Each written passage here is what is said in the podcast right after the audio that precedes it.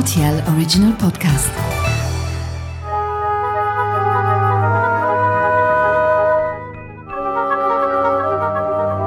La route des vins du Luxembourg. Bonjour Michel, Bonjour Mathieu. comment vas-tu? Très bien, merci. Merci de me recevoir, hein, Michel. Hein, T'es pas tout seul, hein? Non, je suis pas tout seul, je suis avec mes deux associés, une fois Franck et une fois Jim.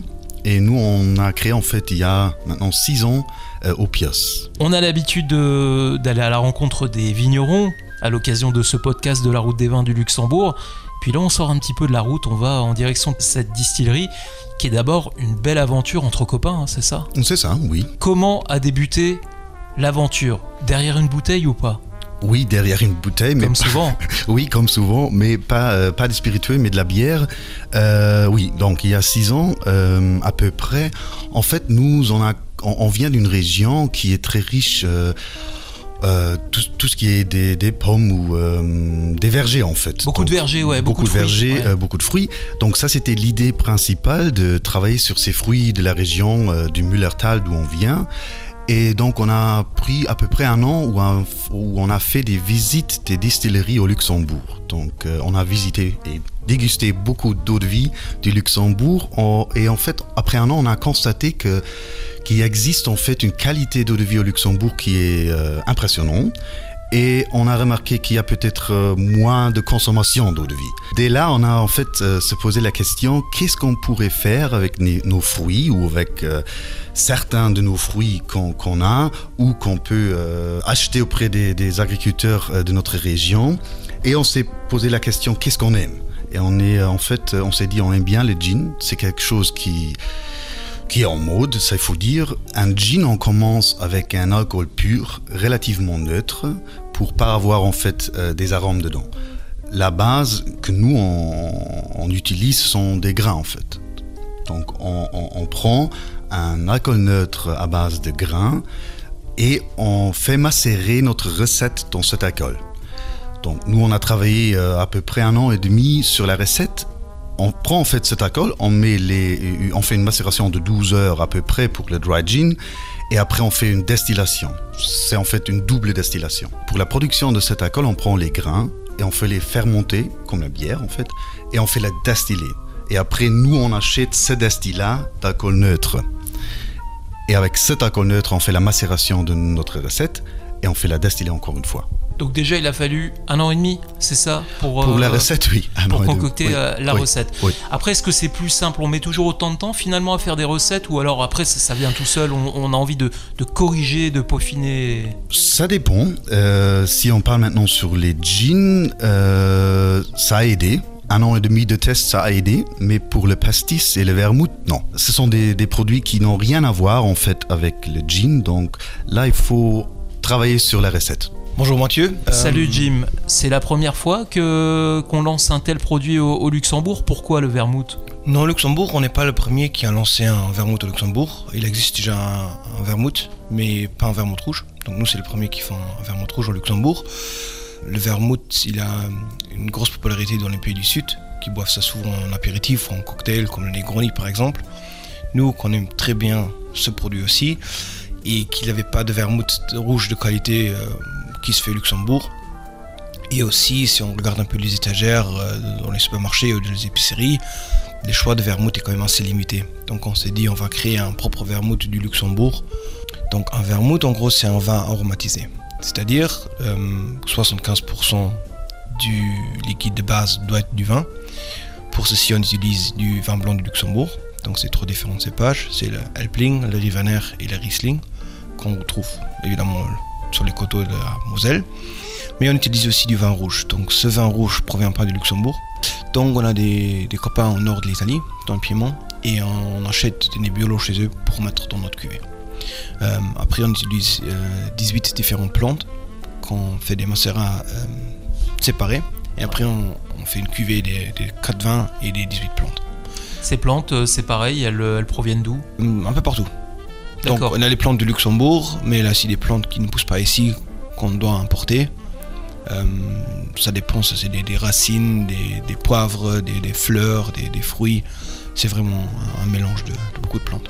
Il faut du temps pour établir comme ça une recette. Il y a plusieurs essais à faire. On se rend compte parfois qu'on met euh, Trop de ceci ou pas assez de cela Oui, c'était euh, c'était un processus qui était assez, assez long et euh, aussi compliqué quand on fait vraiment des macérats séparés.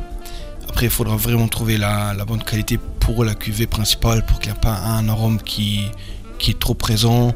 On voulait vraiment avoir quelque chose qui, qui a un bon mariage, une belle harmonie. On parle de vermouth, on parle de plantes, de racines, de vins qui viennent d'Italie. C'est vous avez votre propre cave? Oui, euh, on a une propre cave. Donc en fait, elle appartient à la famille de, de Frank euh, depuis plusieurs générations. Et en fait, on, a- on utilise la, la vieille cave à, à pommes de terre et les vieux poulaillers qu'on a un peu euh, aménagé. Et c'est notre lieu de production. Franck, tu vas nous parler de ce pastis. Alors là, encore une fois, on descend dans le sud. hein. Le pastis, on le sait, une des boissons favorites euh, françaises du sud de la France, hein, Marseille, hein, pour pas les nommer. Euh, c'est sacrément osé quand même de faire un pastis au Luxembourg. Oui, on s'est dit ça aussi, mais on s'est dit aussi qu'il n'y avait pas de pastis. Donc, euh, on aimait bien euh, oui, les grandes marques. Donc, euh, je pense tout le monde qui boit du pastis, il a une marque préférée. Donc, on s'est dit, ok, pourquoi pas faire du pastis? Mais comme on ne savait pas du tout comment faire un pastis, on a fait un petit voyage. Ouais, il y a une histoire derrière ce pastis. oui, oui. Deux, trois villages. Donc aussi des, des, des grandes distilleries, mais aussi des très petites distilleries pour voir comment ils. Comment ils travaillent. Et euh, voilà aussi pour euh, peut-être euh, voir des idées comment on pour- pourrait le faire. Donc sud de la France. Et après, les mêmes copains où on, achète le Nebbiolo, euh, nord de l'Italie, ils ont une, une distillerie là. Et voilà, on voulait aussi regarder comment ils le font. Et après, on a fait un peu un mélange pour trouver notre façon de faire le pastis. C'est un peu un mélange de différentes méthodes. Donc le pastis, rappelons-le, l'élément de base, c'est l'anis. Euh, oui, en fait, oui. C'est euh, l'anis vert, mais aussi l'anis étoilé. euh, certains fabricants de pastis ont décidé d'ajouter de la réglisse. C'est un choix que vous avez fait également? Oui, oui, ça aussi. Et après, il y a le choix, soit on fait la distillation ou la macération, ou les deux. Et nous, de ce qu'on a vu, on s'est dit, ok, on fait les deux. Donc, on fait une macération des différents, de, de différents ingrédients, pas tous les ingrédients. Donc, une macération d'abord, et après, une distillation. Et après, on, on fait une cuvée. Vous avez voulu qu'il ressemble à quoi ce, ce pastis? Essentiellement à juste à, à vos goûts personnels ou alors euh, il y avait d'autres envies? Je dirais goût personnel et pas essayer de ressembler à une autre marque. Michel, tu, tu vas ajouter quelque chose sur le, sur le pastis? Euh, Pas vraiment sur le pastis, mais plutôt sur la gamme en général. Pour nous, en fait, c'est toujours l'idée de faire des produits d'une composition de différents arômes. Donc, il n'y a pas un arôme qui est, qui est prédominant, mais c'est une composition de, de- de différents arômes. Donc, ça devient toujours un produit relativement complexe et dégustatif. Donc, ça, c'est l'idée principale de tous nos produits. Et pour moi, personnellement, ça fait la différence de beaucoup d'autres produits qui sont sur le marché. Ce qu'on note lorsqu'on voit les produits, là on a, on, a tous les produits sous les yeux, hein, le vermouth rouge, le pastis du Luxembourg, toute une série de, de jeans. C'est l'élégance aussi de, de vos bouteilles. On a des très très belles bouteilles, des, des étiquettes qui sont merveilleuses, qui sont jolies, qui représentent le- les plantes parfois, ou, ou au contraire qui, qui ont un style plus, plus graphique. C'est important pour vous cette, euh, cette image que vous pouvez laisser euh, d'un point de vue marketing aussi? Oui, c'est très important et euh, ça prend aussi beaucoup de temps pour, euh, pour avoir une étiquette. C'est à peu près, je dirais, le même temps pour faire une étiquette que de faire une recette. On a une série de jeans là sous les yeux, des slow jeans, des jeans, des dry jeans, même du honey jean où on a mélangé le, miel euh, au jean. Il y a des jeans qui ont plus de succès que d'autres, euh, peut-être un peu plus chez les dames ou chez les hommes, ou d'autres qui sont plus appropriés, on va dire, euh, à l'apéritif ou au digestif. Comment est-ce qu'on accorderait tout ça à l'image d'un accord mets et vin par exemple? Oui, maintenant, si on regarde notre gamme qui est assez large et qui a quelque chose pour tous les goûts, on va dire, euh, on a quand même des, produits un peu phares. Donc, c'est notamment notre dry gin classique. Donc, c'était le premier produit qu'on a lancé en 2017, en décembre, pour être plus précis. Euh, ça, c'est le produit qui marche le plus. C'est aussi, on va dire, le, plus classique dans cette catégorie London Dry. Euh, après, on a fait quelques déclinaisons, comme par exemple le slow gin. Donc ça, c'est plus une gin liqueur à la prunelle. Donc c'est des prunelles, euh, on essaye de les récolter au Luxembourg. C'est pas toujours évident. ça dépend beaucoup du, du ton et de la saison aussi. C'est magnifique hein, cette couleur, euh, cette couleur prune hein, comme ça quand lorsqu'on la met à la, à la lumière. Hein, c'est oui, on a ce côté, ces reflets euh, violets, un, peu rouge rose, on va dire.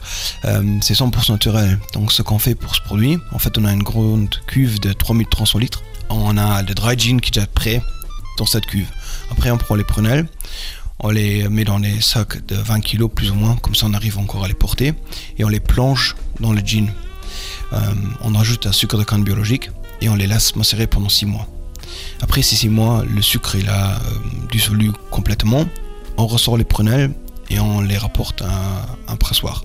Donc c'est vraiment juste pour euh, presser la peau, parce qu'à l'intérieur de la prunelle, il y a un, noyau qui, est assez dur et aussi qui, si on le casse, on a un goût d'amande qui va se mettre trop dans, le produit. On veut avoir une légère touche, mais on veut pas avoir euh, comme un amaretto ou quelque chose comme ça qui, goûte que l'amande. Euh, donc c'est, comme j'ai dit, c'est une gin liqueur, donc on est à 26% d'alcool et avec un taux de sucre qui est un peu plus important. Souvent, les clients euh, féminins qui disent ah, j'aime pas trop le gin ou qui, trouvent qu'il y a toujours dans le dry gin une amertume, dans ce gin il n'y en a pas. On peut aussi l'utiliser avec un crément, donc pas en, en kir. Ça marche très très bien avec ce produit aussi.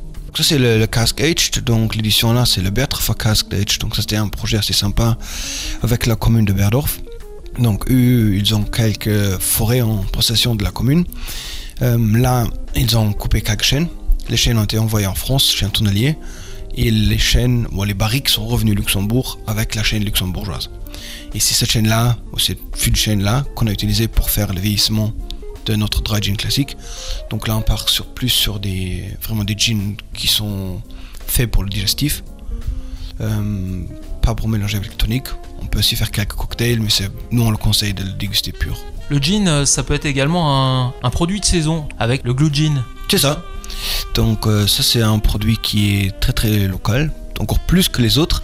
là on utilise toujours du, jus de pomme de la saison. Donc on travaille avec des vergers de la commune de Bettendorf. Là on, va les, presser et on les mélange avec un gin, différentes épices et un peu de vin rouge. Donc euh, ça c'est toujours fait euh, à, Appeldorf et on le met dans les euh, bidons de 3 litres qui est prêt à être bu. Donc on n'a plus besoin de, rajouter des épices ou quelque chose d'autre. Tout est déjà prêt et ça on sort règle générale quand la saison de la pomme arrive, donc c'est le mois d'octobre fin octobre, euh, début novembre, c'est un produit qu'on met sur le marché. C'est toujours euh, des quantités euh, assez limitées. Et on arrive jusqu'à la période de Noël après, on est en rupture de stock tous ces degrés d'alcool différents, on a l'impression que pour s'initier à, ces breuvages locaux, on n'est pas obligé d'aller tout de suite sur un alcool qui fait 45 degrés. Hein. Ça commence à 10 degrés avec le, le, glue gin, en passant par, par 20 à 26 degrés pour, pour, pour des liqueurs. C'est important pour vous de proposer des, alcools qui vont vraiment convenir à, tout le monde, Michel? Je ne crois pas que ça c'est l'idée en fait. Si on fait une recette pour, pour un produit, on les fait sur différents degrés d'alcool et on fait des dégustations. Et c'est plutôt d'un point de vue dégustatif qu'on prend la décision combien ou à quel degré d'alcool on va sortir un produit. Si on regarde maintenant euh, le produit où Jim a parlé, les Cask Aged, ils ont normalement euh, ou généralement 45%, mais cette année, euh, on est en train de discuter peut-être de diminuer un tout petit peu le degré d'alcool parce qu'on a des choses qui nous dérangent un tout petit peu au niveau d'alcool de 45%. C'est pour ça qu'on fait toujours des tests et on fait le déguster. Et après cette dégustation, on prend des décisions combien euh, ou à quel degré euh, d'alcool on va sortir ou lancer le produit. D'un point de vue technique, lorsqu'on ouvre l'une de ces bouteilles, que ce soit du gin ou alors même euh, un pastis, est-ce qu'on peut dire que le produit perd en alcool ou est-ce que le produit se transforme au niveau du goût avec le temps? Ça se peut que le produit change, mais il va pas perdre d'alcool. S'il y a le bouchon sur la bouteille, l'alcool va pas disparaître, mais ça se peut que le produit va se changer ou les arômes vont se changer un tout petit peu. Donc, euh, nos expériences nous montrent que euh, les, les, arômes d'agrumes, ils changent parfois. Donc, si on a une bouteille qui euh, où il y a encore 200 millilitres ou quelque chose comme ça, et on la laisse deux ans dans, dans, dans l'armoire, ça va changer, ça c'est clair. Si on regarde maintenant notre vermouth, là on est sur un vin, donc euh, c'est la même chose pour chaque vin. C'est possible qu'il y ait une oxydation. Donc euh, ça, ça se peut que le vermouth fait une oxydation après un, après un an, quelque chose comme ça. On a une très belle gamme. Où est-ce qu'on peut retrouver euh, ces différents produits? Uniquement en magasin ou vous-même vous, vous faites de la vente directe? Nous aussi on fait de la vente directe. Donc en première ligne on a notre webshop donc là, les clients peuvent commander. Donc c'est opios.lu. On est presque euh, tous les deux semaines, on va dire euh, une fois par mois. On est sur un, sur un marché, euh, un peu partout dans, le Luxembourg. Sinon, on a aussi les, partenaires qu'on a, comme des épiceries ou d'autres supermarchés, qu'on retrouve nos produits. On est, bien distribué au Luxembourg et dans, un peu dans, tous les, tous les zones géographiques du. Pour terminer, est-ce qu'il y a des envies de, développement euh, Comment est-ce que vous voyez vos produits évoluer dans, mettons, dans, les 10 ans à venir? Il y, a, des idées déjà qui ont germé? Vous, êtes jeune, hein, vous êtes vraiment euh, à l'image de, des produits que vous vous proposez, qui ont beaucoup d'élégance, hein, je le rappelle, qui, sont très attachés au, terroir. Il y a envie d'aller encore plus en profondeur euh, dans les choses? Pour, quand tu parles de 10 années, oui, effectivement, on travaille sur un projet, mais là, on peut pas dire plus que ça. On travaille sur quelque chose, oui. Euh, pour un peu plus short term, euh, cette année, on va encore lancer euh, un nouveau produit saisonnier. Aussi une toute nouvelle gamme de produits qu'on n'a pas jusqu'à présent. Et après, comme chaque année, une édition Cascade aussi. Donc, il y a encore des choses à venir, oui. En tout cas, merci beaucoup de m'avoir euh, reçu euh, ici.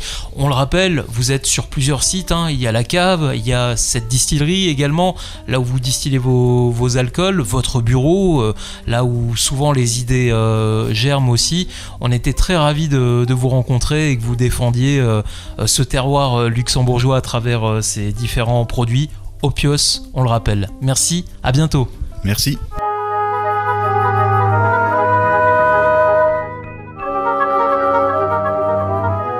Des vins du Luxembourg.